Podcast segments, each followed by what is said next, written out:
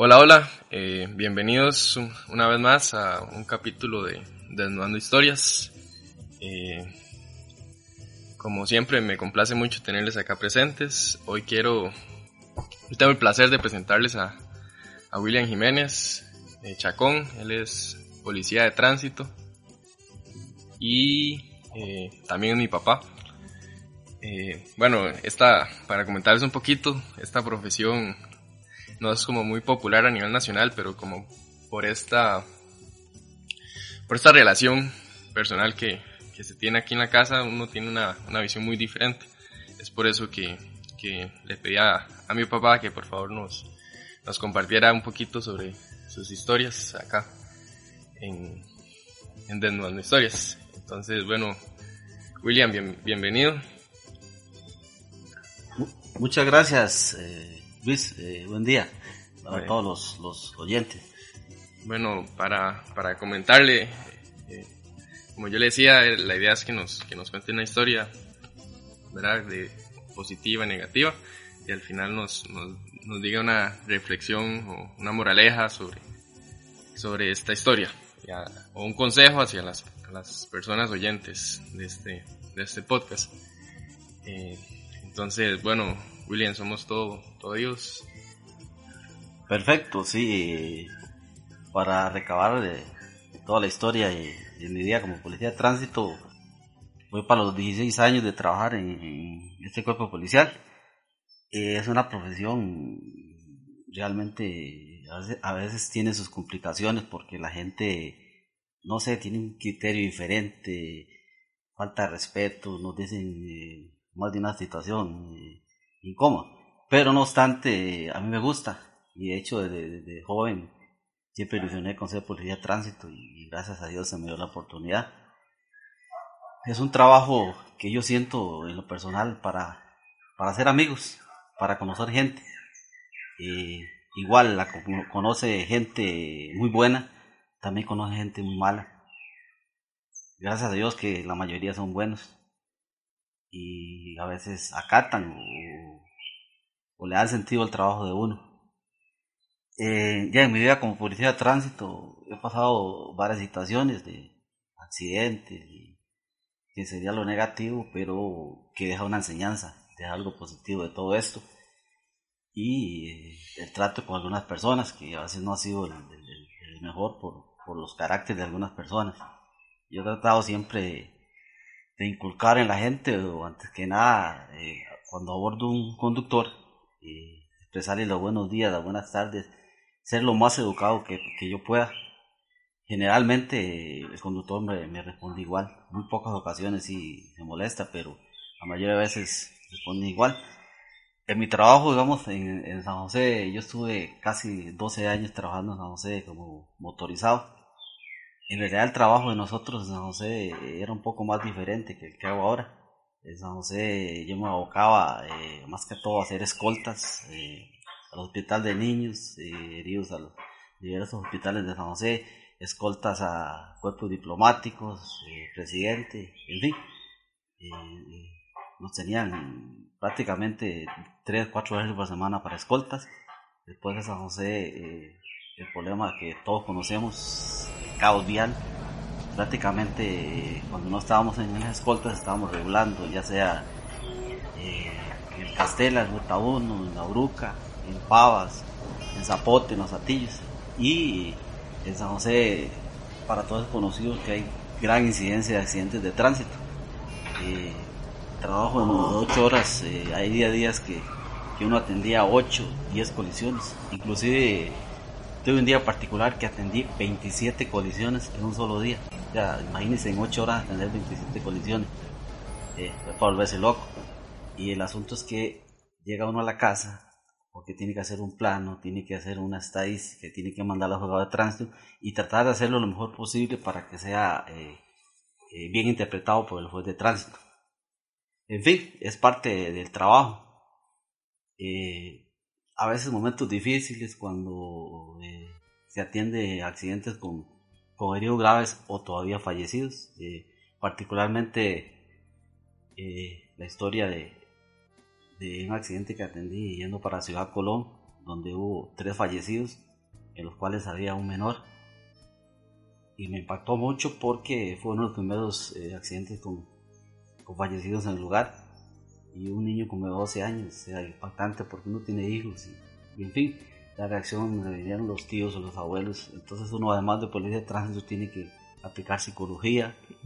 Eh, no sé, tantas cosas para poder eh, ayudar en ese momento. Y también la, la, inteligencia emocional que tiene que tener para ese tipo de situaciones es de una complejidad. Correcto, llega uno, llega a un lugar y ve la acción, entonces uno dice, pues, Dios mío, dame fuerza para, para hacer mi trabajo lo mejor posible. Entonces uno trata de que el sentimiento no se le, se le mezcle y tratar de, tal vez no ser el médico, pero sí hacerlo el trabajo como tiene que ser, ya que los fallecidos y toda esta situación eh, va remetido a la OIJ, medicatura forense, y entonces ya es una situación que, que lleva su, su, su tiempo y, lleva su, su, delicadeza. Pero en fin, eh, eh, partes eh, bonitas, conocer mucha, mucha gente, mucha gente que generalmente si no está en un mismo lugar regulando, los mismos pasan, ya los salones, ya lo conocen, y, y eso es, un, aliciente para uno. Que alguien pase y diga, oficial, muy bien, lo felicito por su trabajo de, de 100 que uno le diga eso, o una persona le diga a uno, ya uno se siente contento, que está satisfecho con el trabajo.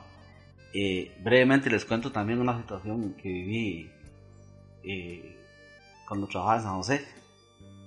Eh, estaba estacionado, ahí estaba, por cierto, llenando una documentación y llegó un muchacho joven, 21, 22 años, paró su vehículo y llegó, y él estaba emocionadamente mal, llorando, y me estuvo explicando que tuvo problemas con la novia, que, que era la mujer de, la vida de él y que, en fin, traté psicológicamente de ayudarlo en todo lo que pude y, tenía café, yo le ofrecí café, tomando café y un, pan que traía. Y, poco a poco fuimos hablando de varios temas, inclusive, ¿por qué no no decirlo, yo lloré con él, hablando de todo, de muchos, de muchos eh, temas. Y al final lo convencí que, que, que, el mundo nos abre muchas puertas. Si se cierra una, se nos abren diez. Nada más es buscar la oportunidad y el momento preciso para que las eh, situaciones se den. Muy agradecido. Eh, se fue para su, casa. Y la sorpresa que me llevé fue que como a los tres días salió una nota en el periódico casualmente hablando de eso. Yo en ningún momento le dije ni mi nombre, ni yo, ni yo se lo pedí a él. Entonces él lo hizo eh, eh, anónimo. Y entonces eh, fue la misma situación porque vio el lugar, la hora, y, entonces por lo menos ayudé a una persona en ese momento que, lo necesitaba. Otra vez también había un señor estacionado en el puente El Virilla, el famoso puente La Platina. Yo pasé tres veces en moto y lo vi, el hombre yo, este, este señor va a hacer algo. Estaba de pie. Sí, estaba fuera del carro y, fumando y pensando. Entonces a la tercera vez paré y, hablé con él y me dice que fue que la señora eh, lo echó de la casa, le quitó a los hijos. Entonces dijo él que, que iba a tomar la decisión de suicidarse, de tirarse del puente. Y fue otra situación eh, complicada. Estuvimos hablando como una hora, hablando y hablando y hablando y al final desistió de la idea. Entonces ya personalmente quedé satisfecho. son situaciones eh, complicadas, pero a la vez dieron un resultado eh, positivo. Entre, tantas cosas que vive uno, me queda la satisfacción de, ayudar a, más que todo los cuerpos de la ambulancia cuando nos pedían colaboración. traemos un niño muy grave para el hospital de niños necesitamos que nos escolte, con todo el gusto iba a hacer si me tocaba solo con otro compañero, tal vez en hora pico, la circulación completamente saturada y gracias a Dios que la gente era muy consciente que nos daba campo en la pista, nos daba campo en el ingreso al hospital y, así se siento que te ayudó a, mucha, mucha gente y eso fue lo que, lo que realmente me tiene muy, muy satisfecho. Eh, en la parte un poco, un poco negativas de eso, eh, hace prácticamente cinco años, y yo realizaba una escolta para el hospital de niños, un niño bastante grave. Y al ingresar ahí al Paseo Colón, eh, tuve un accidente, una, un señor de la municipalidad de San José con una picama. No sé qué fue la, idea de él, simplemente me, hizo levantar, muy popularmente, y yo iba bastante rápido. Eso había sido por un... Se había brincado... Sí, él, él, hizo un viraje donde no había, y había un cierre que él lo, y lo respetó. Eh, en ese momento yo lo único que acaté fue a nada más gritar porque no pude ni, frenar de a la velocidad que traía y, en el momento que él me hizo la, invasión de, carril eh, yo caí como a unos 30 metros donde quedó la motocicleta y no sé, mi vida pasó por, por, mi mente en unos instantes y, yo le, eh, lo único que acaté fue decirle Diosito, gracias, hasta que me la prestaste yo sentí que ya me morí y este, eh, gracias a Dios, llegaron una gente a ayudarme y yo los oí. Tranquilo, oficial, ya nosotros todo lo que pasó, nosotros le ayudamos. Eh, gracias a Dios, este, mucha gente cooperó, me ayudó, me trasladaron al hospital San Juan de Dios y, nunca perdí la conciencia por dicho. Y ya en el hospital ya me hicieron la radiografía, tenía fractura en el pie derecho, todos los cinco dedos. Eh, el empeine, tenía fractura en la mano derecha, dos costillas fracturadas, el hombro y unas escoriaciones bastante profundas, tanto en la rodilla como en los codos, en, las manos, que prácticamente dejaban casi ver los huesos. Y entonces eh, ya me atendieron y todo lo, que conlleva. Eh, hace tres meses incapacitado, recuperando. Y en ese tiempo eh, mi apoyo primordial, mi familia, mi familia increíble, ellos eh, se portaron como, como siempre. Increíbles eh, en atención porque incluso tuvieran que bañarme y cepillarme los dientes porque no, no podía. Pero un poder de, de, curación increíblemente rápido, gracias a Dios. Es, eh, en tres meses volví a trabajar y pensando en todo lo sucedido, yo gracias a Dios porque era una oportunidad más de vida. Yo en ese momento sentí que tengo que dar eh, más a la vida, tengo que dar más a mis hijos, a mi familia, no sé, en el trabajo, porque Dios me dio esa oportunidad de vivir más y aquí estoy agradeciendo infinitamente día con día e-, ese, ese tiempo que pasé meditando y, y, condolencias, pero, eh, perdón, recuperándome en la casa de, de las facturas.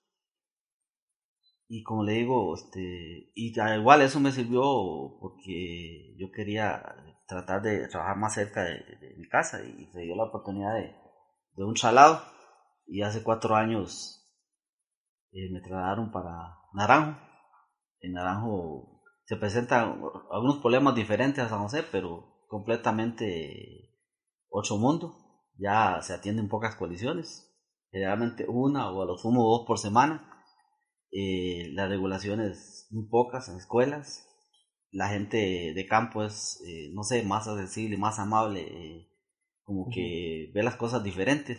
Más tranquilidad, ¿no? Más tranquilidad, sí, correcto, correcto. Y, ya siento que, que cuestión de salud y un montón de cosas he mejorado bastante por lo mismo.